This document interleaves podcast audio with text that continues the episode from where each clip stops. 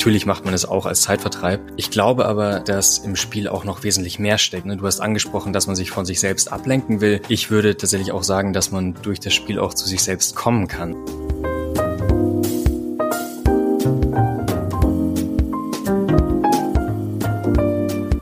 Hallo und herzlich willkommen im Sinneswandel-Podcast. Mein Name ist Marilena Behrens und ich freue mich, euch in der ersten Episode diesen Jahres zu begrüßen. Der Mensch ist nur da ganz Mensch, wo er spielt. Das behauptete schon Friedrich Schiller. Wir alle tun es, haben es seit jeher getan, als Kinder wie als Erwachsene, selbst Tiere tun es. Wir alle spielen um uns die Zeit zu vertreiben, uns zu messen, zu besiegen, um der Fantasie freien Lauf zu lassen, ja sogar um der Welt Bedeutung zu verleihen, wenn es nach dem berühmten niederländischen Kulturhistoriker Johann Huizinga geht. Dass wir spielen, ist kein Zufall und auch kein reiner Zeitvertreib. Es hat seinen Sinn und Zweck. Spielen ist Weltzugang.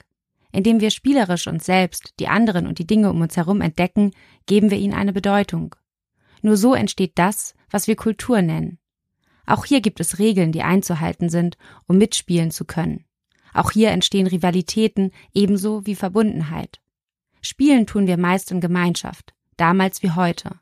Und doch gilt das Daddeln, das Zocken, das Spielen nicht selten als sinnloser Zeitvertreib. Nur wer aus dem Spiel Kapital schlägt, ob als Fußballprofi, Schachmeisterin oder Online-Gamer, hat das Spiel verstanden. Es muss am Ende etwas dabei rumkommen. Aber ist das dann eigentlich noch ein Spiel? Zeichnet das Spiel nicht gerade die Absichtslosigkeit aus, dass es keinen Sinn außer den Selbstzweck verfolgt? In der Hoffnung, eine Antwort auf meine Fragen zu erhalten, habe ich mich mit Dominik Erhardt getroffen. Dominik ist Redakteur beim Philosophiemagazin und zerbricht sich gerne den Kopf an den großen und kleinen Fragen des Lebens. Im Gespräch haben wir, oh Wunder, nicht nur eine Antwort auf die Frage gefunden, wozu wir eigentlich spielen, sondern eine ganze Handvoll. Und vermutlich gibt es noch viele mehr, die euch beim Hören einfallen werden. Darum, wenn ihr mögt, schreibt uns gerne eure Gedanken dazu an redaktion.sinneswandel.art. Und jetzt wünsche ich viel Freude beim Zuhören.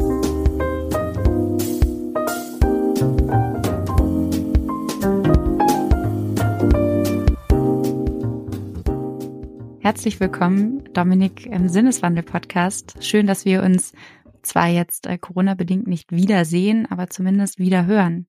Ja, vielen Dank für die Einladung. Ich freue mich sehr, hier zu sein. Ich glaube, das letzte Mal, als wir uns ähm, in Berlin getroffen haben, da war Corona für uns, glaube ich, beide noch eine, eine Biermarke und nicht mehr, oder? Abgefahren, ja, es war 2019, ne? Herbst 2019, also praktisch kurz davor, aber ja, war eine andere Welt, glaube ich, kann man nicht anders ja. sagen. Wir wussten noch nicht, was auf uns zukommt, was uns auf uns zurollt.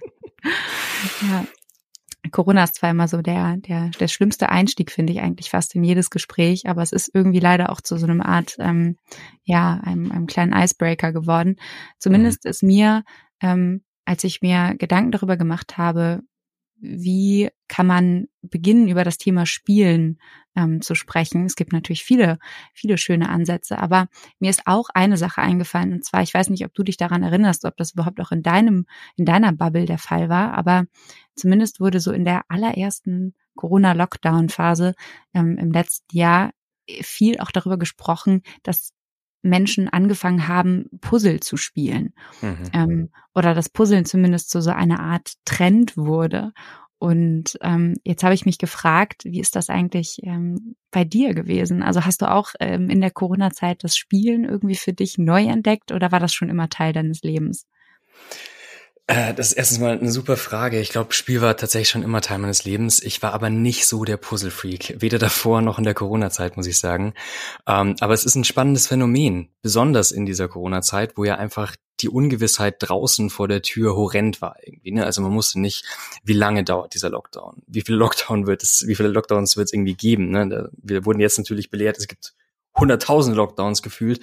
Ähm, aber ich finde das Puzzle da irgendwie insofern spannend, als dass ja klar ist, wo man hingeht mit diesem Puzzle. Ne? Auf der Schachtel ist einfach das Bild drauf von dem, ähm, wohin man sich bewegt. Und ähm, gerade dadurch, dass draußen so viel Ungewissheit war, glaube ich, haben sich die Leute nach dieser Art Gewissheit gesehnt. Ne? Also man, wenn man das Puzzle fertig macht und man ein ganzes Puzzle hat, dann ähm, kommt man zu einer zu einer Konklusion. Ne? Dann ist dieses Bild dann irgendwann fertig. Und das ist ja eigentlich das genaue Gegenteil von dem, wie unser Leben aktuell ja immer noch aussieht, muss man sagen. Es ist eher, also ich habe für mich dann irgendwann so das Bild gefunden, das aktuelle Leben ist dann eher so, wie wenn du ein Puzzle in so einer ranzigen Plastiktüte auf dem Dachboden findest. Und du hast halt kein Bild dazu. Und du weißt halt nicht, ob da alle Teile drin sind und ob das nur ein Puzzle ist oder ob das drei ineinander gewürfelt sind. Also diese große Ungewissheit, das ist, äh, das ist irgendwie spannend, das gegenüberzustellen, dass man auf der einen Seite dieses klare Bild hat und auf der anderen Seite eben überhaupt nicht. Und ja, wie gesagt, das Spiel war schon immer irgendwie Teil meines Lebens. Ich spiele zum Beispiel schon, schon seit, lass mich kurz überlegen, 2010 Dungeons and Dragons. Ich weiß nicht, ob du das kennst. Ähm, nee, aber ich habe trotzdem ja. noch mal eine Frage vorweg, die ja. mich interessieren würde, weil die Assoziation, die du jetzt gerade zum Puzzeln hattest in der mhm. Corona-Zeit, mhm. die hatte ich äh, so noch nicht, aber ich habe mir eine andere Frage gestellt, ähm, wo ich gerne wissen würde, was du da, da darüber denkst. Und zwar, mhm äh, habe ich mir auch überlegt, das Puzzeln, also du hast es eben auch schon durchaus so mit Sicherheit assoziiert, aber ich habe auch gedacht, naja, für viele Menschen war es ja auch eine Zeit, in der sie Zeit überbrücken mussten, weil sie zum Beispiel nicht arbeiten konnten, ähm, mögen ein, ja die ein oder anderen als Luxussituation darstellen, aber trotzdem mhm. Langeweile war für einige schon irgendwie auch ein Thema. Und deswegen habe ich mir die Frage gestellt, nicht diese Situation dann auch, dass mehr Menschen in der Zeit gepuzzelt haben oder vielleicht auch andere Spiele gespielt haben, das beweist, dass Spielen vor allem eine Art Zeitvertreib ist, um sich eben abzu, abzulenken, vielleicht auch von sich selbst oder von Problemen oder Ungewissheit. Ähm, es gibt auf jeden Fall Spiele, die Zeitvertreib sind. Ne? Also wenn man sich jetzt wirklich hinsetzt und tausend Teile Puzzle macht oder ähm, viele Leute, die im Zug ja zum Beispiel Sudoku lösen oder irgendwelche Kreuzworträtsel, natürlich macht man es auch als Zeitvertreib. Ähm, ich glaube aber, dass im Spiel auch noch wesentlich mehr steckt als nur Zeitvertreib. Ne? Du hast angesprochen, dass man sich von sich selbst ablenken will. Ich würde tatsächlich auch sagen, dass man durch das Spiel auch zu sich selbst kommen kann. Ne? Und zwar, weil man kann viele Dinge ausprobieren, die sonst im richtigen Leben sehr konsequenzenreich wären. Und das Spiel gibt dir praktisch eine Möglichkeit zu gucken, ähm, ja, Trial and Error, über Trial and Error praktisch dazu zu finden, wer man selbst ist, wie zum Beispiel in so mhm. Rollenspielen. Ne? Also ich habe Dungeons and Dragons angesprochen, was einfach de facto so ist, ähm, ja, jemand denkt sich eine Geschichte aus in so einer mittelalterlichen Welt, wo es ganz viel Magie gibt, und dann hat man einen bestimmten Charakter und löst mit diesem Charakter bestimmte Aufgaben in dieser Welt. Und das ist super spannend, wenn man das in der größeren Gruppe spielt, dann merkt man auch, je nachdem, welche Personen welche Charakter spielen und wie sie die spielen, ob sie die sehr anders äh, spielen, als sie im richtigen Leben als Person sind oder genauso. Und lustig ist da ganz oft, also er hat auch lustig ist zu beobachten, ähm, dass die Personen irgendwann dann doch sich selbst spielen, weißt du? Und dann merkt man über das Spiel wieder, man kommt dann auch dadurch zu sich. Ich weiß nicht, ob das ja. Total. Ich kann, ich kann mich darin sehr wiederfinden. Weniger aus der, aus der, ähm, also aus der Welt, die du jetzt gerade beschrieben mhm. hast, weil ich das Spiel tatsächlich nicht kenne, aber ähm, durchaus aus dem Theater, was ja auch ein Theaterspiel, mhm. Schauspiel ist, wo man ja auch in eine Rolle schlüpft und dadurch von sich selbst ein Stück weit entfernt, distanziert, aber gleichzeitig sich in dieser Rolle halt irgendwie wiederfindet, weil man ja immer wieder mhm. trotzdem sich selbst irgendwie auch darin spielt und widerspiegelt. Von daher ähm, kenne ich das auch total gut und es passt irgendwie auch total gut, was du gerade gesagt hast, zu, zu dem, ähm, was der, der niederländische Kulturhistoriker ähm, Johann Hurzinger eben schreibt, weil für den ist nämlich auch ähm, der hat sich ganz, ganz viel mit dem, mit dem Spielen beschäftigt und was Spiel für ihn bedeutet, weil für ihn war es eben viel, viel mehr als das. Der hat, ähm, das kennst du ja auch, das, das Buch ähm, oder sein Werk Homo Ludens ja. ähm, geschrieben und für ihn ist eben das Spiel ähm, wirklich eine Form der, der Grundlage menschlicher Kultur. Ähm, für ihn entsteht eben sozusagen, ja, menschliche Kultur erst im Spiel Insofern eben als dass Gesellschaften im Spielen ihre Deutung des Lebens und überhaupt erst zur Welt zum Ausdruck bringen. Ähm, und eben hast du eben auch gesagt, dass, dass Menschen sich, ähm, also dass das Spiel sich auch dadurch äh, für ihn, also für, für Hurzinger ähm, ist das Spielen auch dadurch ausgezeichnet, dass es eben ein Anderssein als das Normale ähm, ähm, ja beschreibt. Also es ist eben nicht der Normalzustand und dem deswegen haben wir eben diese Rollenspiele auch. Aber trotzdem ist es so sinngebend und weitaus sinngebender als ähm, ähm, als äh, ein reiner Zeitvertreib. Mhm. Würdest du ihm dazu stimmen? Würde ich ihm auf jeden Fall zustimmen. Das Spannende bei Hutzinger ist ja auch, dass er diesen Spielbegriff wirklich sehr weit fasst. Ne? Also er sagt ja de facto, es gibt keine Kultur ohne Spiel. Und er macht es ja auch sehr historisch, indem er dann zum Beispiel zu Inuit-Stämmen zurückgeht und ähm, die als Beispiel anführt und sagt, Kriege wurden bei denen früher so ausgefochten, dass praktisch die beiden Häuptlinge, und es waren, glaube ich, tatsächlich nur Häuptlinge, sich gegenüberstanden und äh, sich ein Battle geliefert haben, de facto im Trommeln. Und die Person, die besser getrommelt hat, die hat dann den Krieg für sich entschieden. Und dahinter steht aber ein sehr spannender Gedanke, und da kommt man dann wirklich zurück aufs Spiel und auch auf die Kultur, weil nämlich die Person, die in einem Spiel gewinnt, die von den Göttern begünstigte ist. Also in diesem Spiel zeigt sich die Person, die besser trommelt, die praktisch, also in die der, in die der göttliche, äh, die göttliche Fähigkeit so einfährt, die soll eben für den ganzen Weltlauf dann diesen Krieg gewinnen. Und so ähnlich war es auch, ähm, man denke dann die ganzen agonalen Spiele in der griechischen Antike und so, ganz ähnlich war es da auch. Und diese, diese Verbindung von Transzendenz, ne, also von was, was uns übersteigt, was irgendwie was Göttliches hat und dem Spiel, darauf basieren große Teile der Kultur. Ich würde ihm da also auf jeden Fall zustimmen. Aber dann hat Spiel ja auch durchaus auch was mit Macht zu tun, oder? Ja, auf jeden Fall. Klar. Also überleg mal, es gibt ja eigentlich kein Spiel ohne Hierarchien. Also das ganz klare Beispiel ist natürlich Schach. Ähm, das ist ja de facto ein Krieg auf einem, auf einem Brett ausgetragen. Ähm, oder auch, ich finde zum Beispiel die Rolle des Schiedsrichters ist auch mega spannend. Ähm, mhm. es gibt ähm, ganz, ganz tolle Literatur, ganz tolle Forschungsliteratur darüber, dass in, in Amerika zum Beispiel die Rolle des Schiedsrichters immer weiter unterminiert wird. Zum Beispiel, denk ans, denk ans Wrestling. So, da ist es immer das größte Ding, wenn einer der beiden Kontrahenten äh, auf den Schiedsrichter losgeht. Und da, da da kriegt sich die Menge gar nicht mehr ein, weil dann diese Instanz, die eigentlich die Regelung schafft, die eigentlich die Regeln einhält und ja auch irgendwie, naja, wie so eine, wie so eine Mini-Polizei ist in diesem Spiel, wenn die ausgeschaltet wird, dann drehen natürlich alle komplett frei. Also Hierarchie und Spiel ist extrem spannend und um nochmal zurückzukommen auf die, auf Huizinga, ähm, das ist natürlich auch, je nachdem, von welcher Perspektive du siehst, ne? Man könnte auf der einen Seite sagen, Spiele sind praktisch wie ja, wie, wie Kämpfe ohne aggressive Mittel oder man sagt halt, Kriege sind einfach nur Fortsetzung des Spiels mit aggressiveren Mitteln. Also das ist, äh, ist ja bei ihm auch nicht ganz geklärt, was da wo rauskommt, aber Kultur ohne Spiel wäre nicht denkbar. Kurze Zwischenfrage, bist du ein guter Verlierer? Äh, auf gar keinen Fall. Nee, nee, nee, ich bin ein schlechter Verlierer. Ähm, ich bin sehr kompetitiv tatsächlich. Ähm, ich weiß nicht, ob du, ob du gerne Minigolf, also Minigolf spielen gehst. Also ich habe es lange nicht mehr gemacht, muss ich zugeben, aber auf jeden äh, Fall ähm, äh, ein großer Spaß. Ich habe es nicht nur als Kind gespielt. Ich glaube, das letzte Mal weiß ich nicht, ob wir ganz nüchtern waren bei diesem Spiel. Das hat es mhm. auf jeden mhm. Fall erleichtert, ähm, es nicht ganz so ernst zu nehmen, weil man verloren hat. Ja, du, aber da habe ich also da, ist, da sind jetzt keine Freundschaften in die Brüche gegangen, aber äh, die wurden schon massiv strapaziert, weil das äh, Minigolf ist insofern irgendwie ein spannender Fall, als dass man ja sehr präzise sein muss und man sich aber doch irgendwie in so einer Freundesgruppe auch sehr gut ablenken kann und man dann, ich weiß nicht, ob du das kennst, aber dann so ein Ehrgeiz entwickelt. Am Anfang denkt man sich, ja, Minigolfen, keine Ahnung, wir gehen halt irgendwie Minigolfen oder auch Mario Kart spielen an der Playstation oder irgendwie sowas. Ich bin tatsächlich da sehr kompetitiv ähm, und ein guter Verlierer ist natürlich naja, also ich bin jetzt dann nicht irgendwie böse auf andere, weil die besser sind. Das kann ich dann schon, kann ich dann schon sehen. Aber es geht mir lange nach tatsächlich. Und ich versuche dann auch so im, im, Stillen besser zu werden in bestimmten Spielen, um beim nächsten Mal nicht mehr verlieren zu müssen. Den, den ja, den Schuh ziehe ich mir an. Werbung. In dieser kurzen Unterbrechung möchten wir euch den Sponsor der heutigen Episode vorstellen. Wenn ihr gerne lest, dann kennt ihr sicherlich Blinkist. Mit der Blinkist-App habt ihr die Kernaussagen von mehr als 5000 Sachbüchern und einiger Podcasts zum Lesen und Anhören zusammengefasst auf euren Smartphones. Und das zu so ziemlich allen Themen und Fachgebieten. Ob Philosophie, Psychologie, Politik, Wirtschaft oder Gesundheit. Bei Blinkist werdet ihr sicherlich fündig, was euch interessiert. Von Klassikern wie Kahnemanns Schnelles Denken, Langsames Denken bis hin zu aktueller feministischer Literatur wie Female Choice von Maike Stoverock.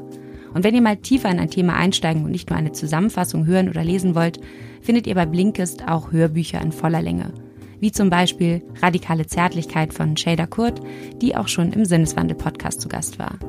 Wenn ihr also neugierig geworden seid und Lust habt, Blinkist auszuprobieren, dann habt ihr jetzt die Möglichkeit, die App sieben Tage kostenlos zu testen und erhaltet nach der Testzeit 25% auf das Jahresabo Blinkist Premium. Dazu geht ihr ganz einfach auf www.blinkist.de slash Sinneswandel. Blinkist buchstabiert B-L-I-N-K-I-S-T. Und damit nichts schief geht, steht das auch nochmal alles in den Shownotes verlinkt. Werbung Ende. Also die Spielewelt ist für dich auf jeden Fall schon mal ähm, eine ernste Angelegenheit, was ja durchaus, also das äh, ist vollkommen wertfrei gemeint. Ähm, ich würde trotzdem noch mal kurz gern auf äh, den Hursinger zurückkommen. Und zwar, ähm, ich habe mir einmal so ein bisschen rausgeguckt, wie er eigentlich überhaupt das Spielen für sich ähm, definiert. Und weil er das, du meinst gerade, er fasst das sehr offen, ja, das stimmt, aber er grenzt es auch durchaus ein. Und er versteht unter dem Spiel nämlich etwas, ähm, was nur frei, also nur freiwillige Handlungen, die aber eben bindenden Regeln unterliegen, wie du eben ja auch schon gesagt hast, die Schiedsrichter, also es braucht auf jeden Fall Regeln, damit es nicht ausartet, ähm, die mit dem, mit einem Bewusstsein des Andersseins verbunden, verbunden sind, also anders als das gewöhnliche Leben. Und der letzte Punkt, den ich besonders spannend finde, die vor allem ähm, das Ziel in sich selber haben, also keinen weiteren Zweck verfolgen. Und ähm, das finde ich eben so spannend, diese Absichtslosigkeit. Mhm. Würdest du sagen, Spiel in, in, seiner ursprünglichen Form oder so wie sie Husinger versteht, ist damit ein reiner Luxus, weil sie eben quasi unproduktiv ist? Ähm, also ich glaube, Husinger würde nicht sagen, dass es unproduktiv ist, weil ja die Kultur seinem Verständnis nach auch daraus entsteht. Ähm, es ist aber auch nochmal vielleicht ganz spannend, wenn man guckt, wo oder wer hat sich noch so mit dem Spiel auseinandergesetzt und mit dieser Frage des Luxus oder der, der Unproduktivität. Ähm, Aristoteles würde nämlich sagen, Spiel ist eine Ablenkung. Also wenn wir spielen, dann nehmen wir Sachen nicht ernst. Der unterscheidet ganz klar zwischen ja, Arbeiten, die sinnvoll sind und eben dem, dem Kinderspiel praktisch. Ähm, ja, und irgendwie ganz anders ähm, fasst es Platon. Der sagt nämlich, also der dreht es praktisch in die ganz andere Richtung, weil er sagt, wenn wir spielen, dann sind wir eigentlich wie die Götter, weil die Götter spielen auch im antiken Griechenland. Ne? Wir kennen alle diese Mythen und Geschichten, wo äh, Götter und Göttinnen sich verkleiden, sich gegenseitig hintergehen. Die sind, das ist praktisch ein riesiger, ein riesiger Kindergarten, wo die Kinder extrem viel Macht haben. Das ist de facto, was, was die griechische Antike, der, also die, die Gotteswelt der griechischen Antike ausmacht. Und er sagt, wenn wir uns auch in diesem in diesem Spieltrieb wiederfinden und wenn wir unser Leben so gestalten, dann sind wir den Göttern ähnlich und dann sind wir auch eigentlich wirkliche Menschen, weil so dafür haben uns die Götter auch gemacht. Und dann ein letzter Philosoph, den ich da sehr spannend finde und der auch extrem wichtig ist für die ganze Spiel, also Spieltheorie ist ein, ein feststehender Begriff, aber für die Theorie des Spiels, ähm, ist Nietzsche der nämlich gesagt hat, wir müssen unser Leben, also natürlich auf der einen Seite so nach dem apollinischen Formtrieb leben, ne? also kein Leben funktioniert ohne Struktur. Es muss aber auch immer Möglichkeiten geben, damit dieses Dionysische, also die, diese Kraft des Festes, des Rausches immer wieder durchkommen kann. Und wenn man diese beiden Dinge gut in Einklang bringt, dann lebt man eigentlich ein gutes Leben und dann hat man auch die Möglichkeit, ja, sich, sich zu freuen an der Existenz, die man führt. Ähm, ich würde also tatsächlich, äh, wenn du mich fragst, auf welcher Seite stehe ich da eher und würde ich sagen, diese ursprüngliche Form des Spiels ist ein Luxus. Ich würde sagen, Spiel kann natürlich ein Luxus sein, weil es erstmal zweckfreie Zeit ist. Ähm, in dem, was aber im Endeffekt rauskommt, auch wenn man es nicht merkt, ist es natürlich grundsätzlich, weil niemand kommt so wirklich ohne Spiel aus. Ne? Ich glaube zum Beispiel, Lernen funktioniert nicht ohne Spiel. Ja, ja aber allein schon finde ich an, anhand der Anzahl an äh, DenkerInnen, ähm, die sich überhaupt mit dem Spiel im weitesten Sinne beschäftigt haben, erkennt man ja, dass es doch irgendwie etwas ganz existenziell Menschliches ist. Also, um, oder man denke zum Beispiel an, ähm, an Schachnovell, äh, an das Buch, äh, wo, mhm. wo wahrscheinlich ohne dieses äh, Schachspielen und sei es nur im Kopf, ähm, dieser Mensch vielleicht nicht überlebt hätte. Oder Absolut. ich war kürzlich in der Ausstellung ähm, in der Hamburger Kunsthalle Klasse Gesellschaft, ähm, wo niederländische, alte niederländische Kunst gezeigt wurde. Und ähm, da war auch durch die Bank weg ähm, ein ganz großer Anteil ähm, ging ums Spielen. Also die die Menschen haben eben egal welche welche ähm, welcher Gesellschaft sie angehört haben oder welcher Klasse damals, ähm, ob arm oder sehr wohlhabend, sie haben alle irgendwie gespielt, unterschiedliche Spiele vielleicht, aber es hat die Menschen halt irgendwie zusammengebracht und von daher ist es ähm, ja, also ich würde dir tatsächlich auch zustimmen, es ist kein Luxus. Es ist erstmal nicht diese, es ist vielleicht nicht diese wirtschaftliche Produktivität, die sofort äh, sichtbar ist. Ähm, aber es ist eine ganz andere Form der Produktivität, nämlich es ist irgendwie der, der gesellschaftliche Zusammenhalt, ähm, sofern die Spiele nicht in, in reine Aggression ausarten. Ja, ich stimme dir total zu, was du sagst. Ähm, vielleicht noch zwei Sachen, die ich letztens sehr spannend fand. Zum einen habe ich gelesen, dass Usain Bolt, ne, der, der 100-Meter-Läufer, einer der wahrscheinlich schnellsten Menschen der Welt, dass der gesagt hat, ohne Mario Kart hätte er Teile seiner, seiner ganzen Rekorde nie geschafft, weil er dadurch dieses sehr kompetitive ähm, gemacht hat und irgendwie da, da gut reingekommen ist. Was ich sehr spannend fand, jetzt kann man sich natürlich fragen, reicht Mario Kart spielen, um so viele Weltrekorde aufzustellen? Wahrscheinlich nicht, aber ihm hat es offenbar geholfen. Und das andere, was du gesagt hast, dass Spiele diesen gesellschaftlichen Zusammenhalt stiften, das ist auch super spannend, wenn man da nochmal zurück zu den Griechen guckt. Die haben nämlich ganz lange die Zeitrechnung gehabt nach den ersten Olympischen Spielen die 766 vor Christus stattgefunden haben. Also da war eine ganze Gesellschaft so organisiert, dass man gesagt hat, das erste Mal, wo wir gespielt haben, ab dem Zeitpunkt, da haben wir unsere Zeitrechnung, was, ne, was diesen Zusammenhalt so extrem zeigt, finde ich. Ich würde trotzdem noch mal gerne ähm, auf diese Absichtslosigkeit ähm, zurückkommen, weil Spielen, finde ich, so sehr wir jetzt auch diesen gesellschaftlichen Wert betonen, trotzdem hat es ja irgendwie nicht, hat Spielen nicht immer den besten Ruf. Also ich denke jetzt so an, an Eltern, die über Kinder sich ähm, echauffieren, dass sie irgendwie zocken oder ab einem bestimmten Alter gilt Spielen auch irgendwie als so ein bisschen naiv, als Zeitverplemperung. Mhm. Ähm, was würdest du sagen, welche Rolle hat das Spiel, das Spielen in einer doch sehr von Effizienz getriebenen, ökonomisierten Welt? Hat quasi der Homo economicus den Homo ludens abgelöst oder vielleicht sogar besiegt.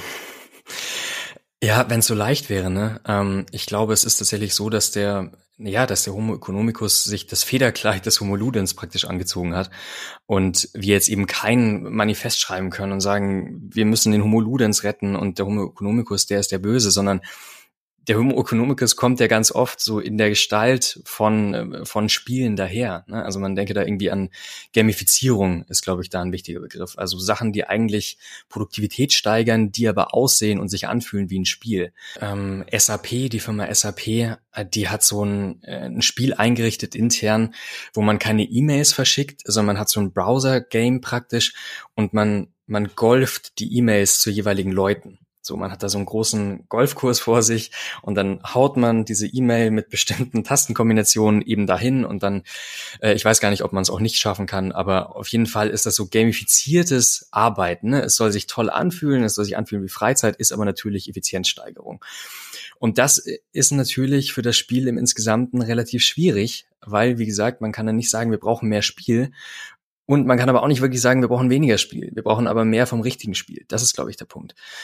Ähm, das richtige Spiel ist natürlich, also erstmal in der negativen Abgrenzung irgendwie nicht dieses Gamifizierte, weil über dieses Gamifizierte kommt natürlich auch die Überwachung mit rein. Ne? Man könnte sowas eher so Surveytainment nennen. Also man, man freut sich und man denkt, hey, voll cool, ich spiele ein Spiel und eigentlich werden aber die eigenen Daten abgegriffen und eigentlich wird man von, von großen meistens US-amerikanischen, aber auch chinesischen Internetkonzernen ähm, dann eben ja nicht als Person ausgespäht, aber doch irgendwie äh, werden die Daten gesammelt. Ich muss jetzt gerade an dieser App irgendwie, es gab mal so eine Face-App, glaube ich, letztes Jahr, wo man irgendwie sein Bild hochladen konnte und dann hat man sich in einer älteren Version sehen können. Habe ich ähm, ja dummerweise äh, leider auch nicht äh, eine Sekunde länger drüber nachgedacht und gemacht und dann am nächsten Tag hieß es dann ja, dass äh, die Daten sozusagen die Gesichtserkennungsdaten, das wird alles abgespeichert und das ist ja auch ein, ein, ein gutes Beispiel für Gamification, auch wenn ich glaube, dass es schon sehr viel früher anfängt, allein schon bei vielen anderen Apps und Anwendungen, wo wir eben gebeten werden zu liken und ähm, alles eigentlich irgendwie so sehr ähm, darauf ausgerichtet ist, irgendwie unser ästhetisches Empfinden ähm, zu, zu, ja, zu steuern und ähm, ja, wahrscheinlich zu befriedigen. Total, total. Und wenn du nach, nach dem guten Spiel fragst oder wo ich sagen würde, das ist eine gute Art von Spiel, würde ich so eine ganz grobe Unterscheidung machen in Spiele, die uns eher mit Leuten in Kontakt bringen und zwar auf eine sinnvolle, auf eine halb persönliche oder sogar eine persönliche Weise und Leute und Spiele, die uns eher vereinsamen lassen. Ne? Und da sind wir eben auch bei Themen wie Spielsucht. Es ist natürlich ein Riesenproblem, dass Spiele so designt sind, dass halt Kinder, Jugendliche und auch sehr viele Erwachsene, müssen wir uns nichts vormachen, einfach abhängig werden von bestimmten Mechanismen. Ne? Also zum Beispiel ewig in der Kritik, teilweise auch vollkommen zu Recht Fortnite zum Beispiel. Ne? Also dieses, dieses Shooter-Spiel, wo man äh, so sehr comichafte ähm, ja Charaktere spielt und dann verschiedene ähm, verschiedene Anzüge kaufen kann, verschiedene Tänze und so. Das hat ganz ganz viele Mechanismen von Glücksspielen. Man hat bestimmte Kisten, die können sich öffnen und dann kommen da bestimmte Dinge raus. Das ist wie mit so einem einarmigen Banditen. Sowas macht Leute einsam, sowas macht Leute de facto auch arm, weißt du? Das finde ich ein riesiges mhm. Problem, wovon ich mir mehr wünschen würde, ist jetzt natürlich in Corona-Zeiten äh, auch vollkommen, vollkommen utopisch, aber mehr Spieleabende mit Leuten, die ich nicht kenne, weil es ist eine Spiele sind eine super Möglichkeit, um mit neuen Leuten in Kontakt zu kommen. Auch für Leute, die die sich jetzt irgendwie nicht direkt öffnen können anderen Personen, die können erstmal über eine bestimmte Erzählung, über einen bestimmten Avatar, über eine bestimmte Handlung mit anderen Leuten in Kontakt treten. Von daher sowas würde ich mir sehr wünschen und genau Vereine und persönliche Treffen.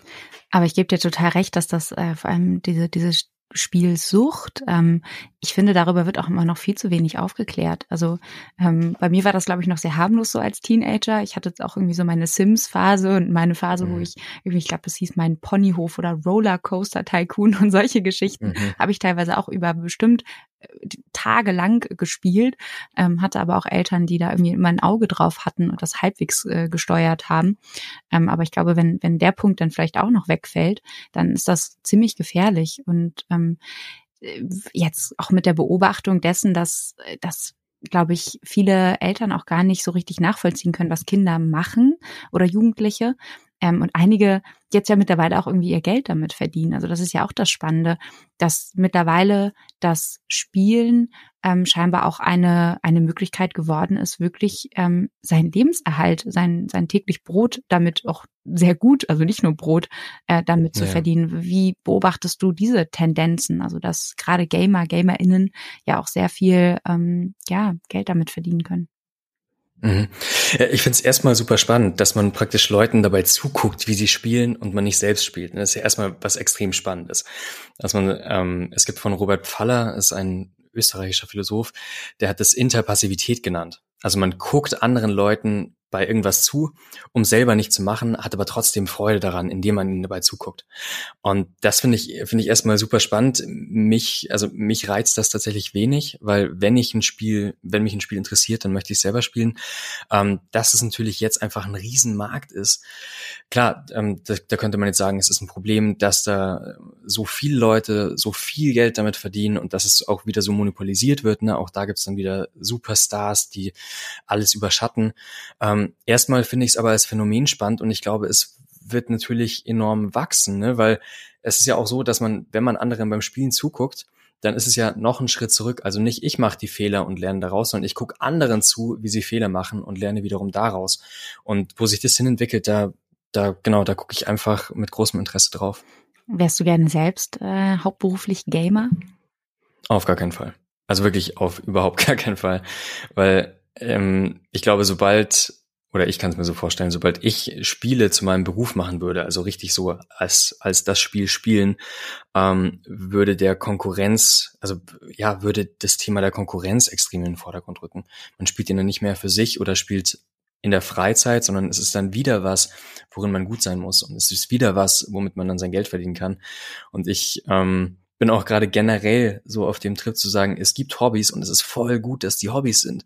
Weil also in meinem Umfeld ist es immer so, wenn Leute was extrem gut können, dann ist so das Beste, das beste Kompliment, was andere Leute ihnen geben, so, wow, du solltest irgendwie äh, Handschuhe verkaufen, die du strickst. Oder du solltest ähm, eine Bäckerei haben, dein Kuchen ist so gut. Und ich finde, das ist überhaupt, überhaupt gar kein Kompliment.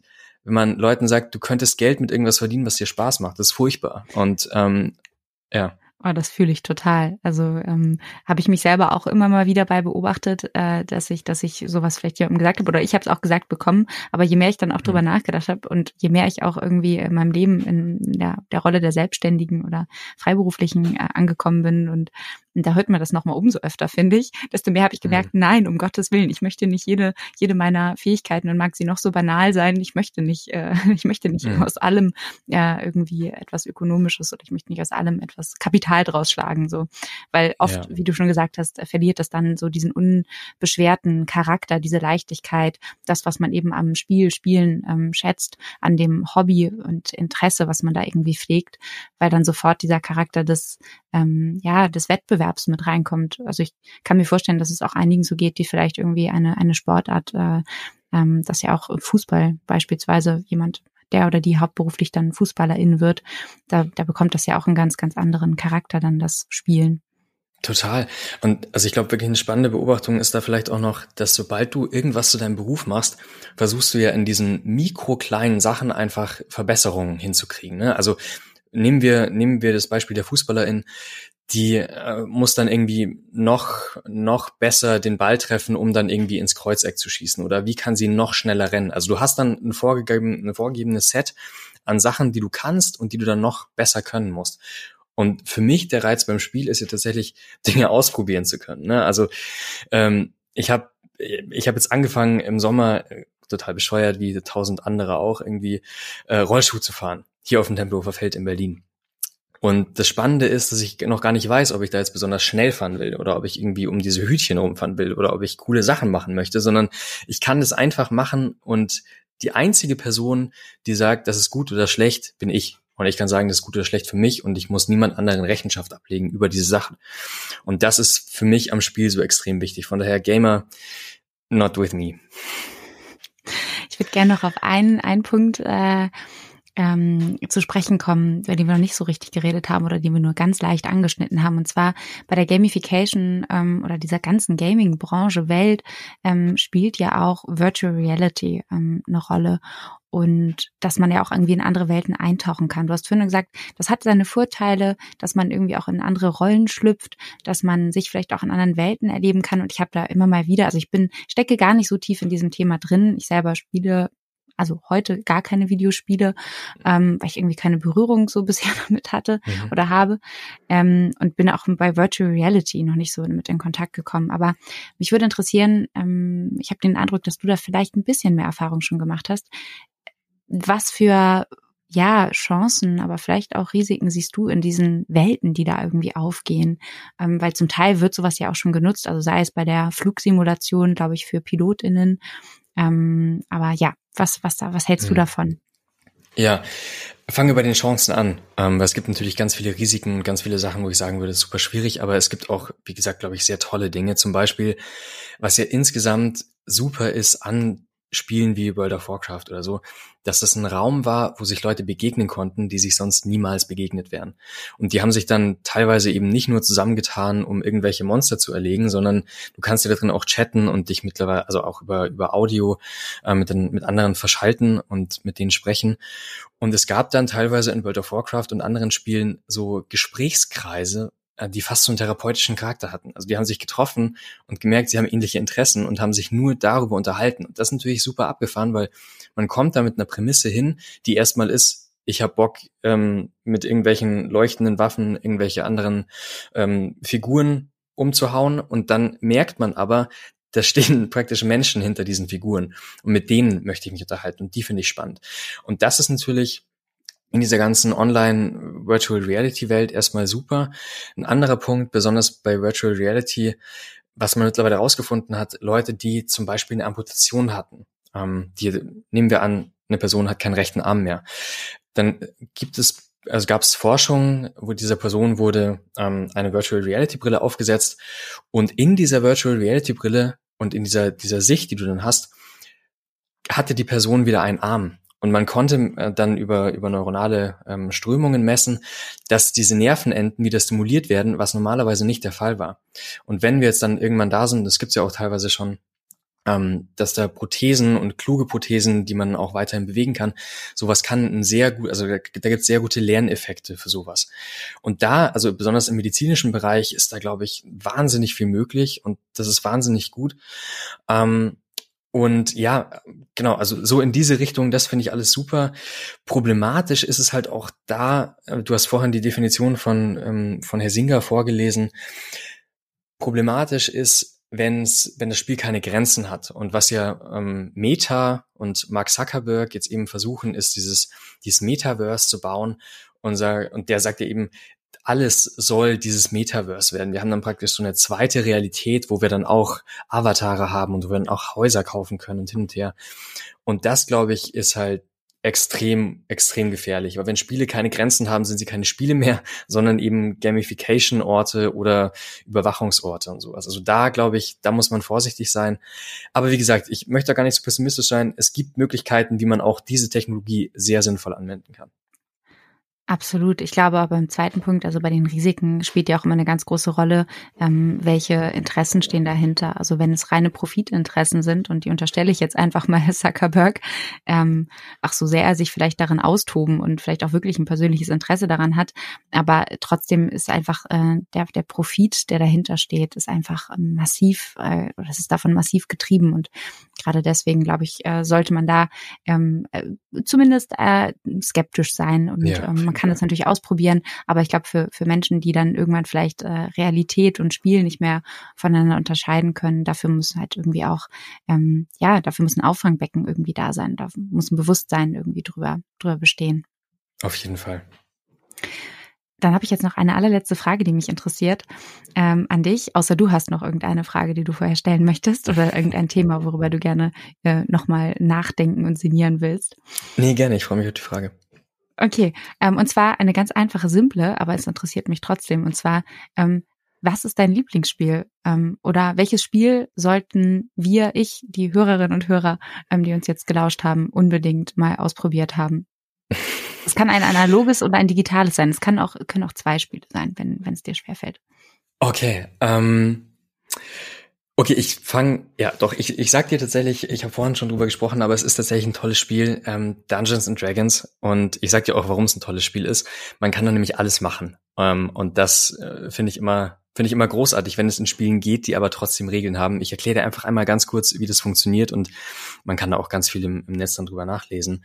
Aber es ist eigentlich im Großen und Ganzen so, eine Person denkt sich eine Geschichte aus und denkt sich Möglichkeiten aus, was in einer bestimmten Welt passieren kann.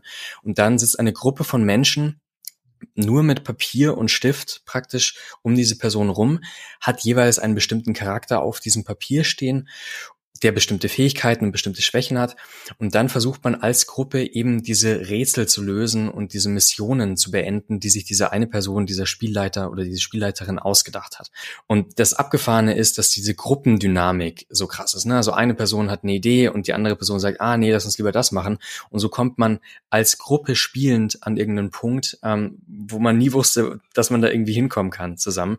Das finde ich ähm, eine extrem also ein extrem schönes Spiel. Und ich lass mir noch einen vielleicht abstrakteren Punkt machen. Vielleicht können wir da auch noch kurz drüber sprechen, weil ich glaube, wenn man sich fragt, wo wir in der Gesellschaft mehr Spiel brauchen, dann ist es tatsächlich gar nicht unbedingt auf Spiele begrenzt, sondern auch naja, wir werden uns in Zukunft doch relativ viel verzeihen müssen, ne? auf, einfach aufgrund von, von Corona und aufgrund von anderen Sachen. Und ich habe mittlerweile das Gefühl, wir sollten auch wieder einen spielerischen, bisschen spielerischeren Umgang mit Argumenten und Sachen haben, die wir gesagt haben, beziehungsweise die wir eventuell auch noch sagen werden. Ähm, dieser spielerische Umgang miteinander und dieses Miteinander reden, das, glaube ich, das sollten wir wieder mehr kultivieren. Und da wäre Spiel wichtig im gesellschaftlichen Zusammenhalt.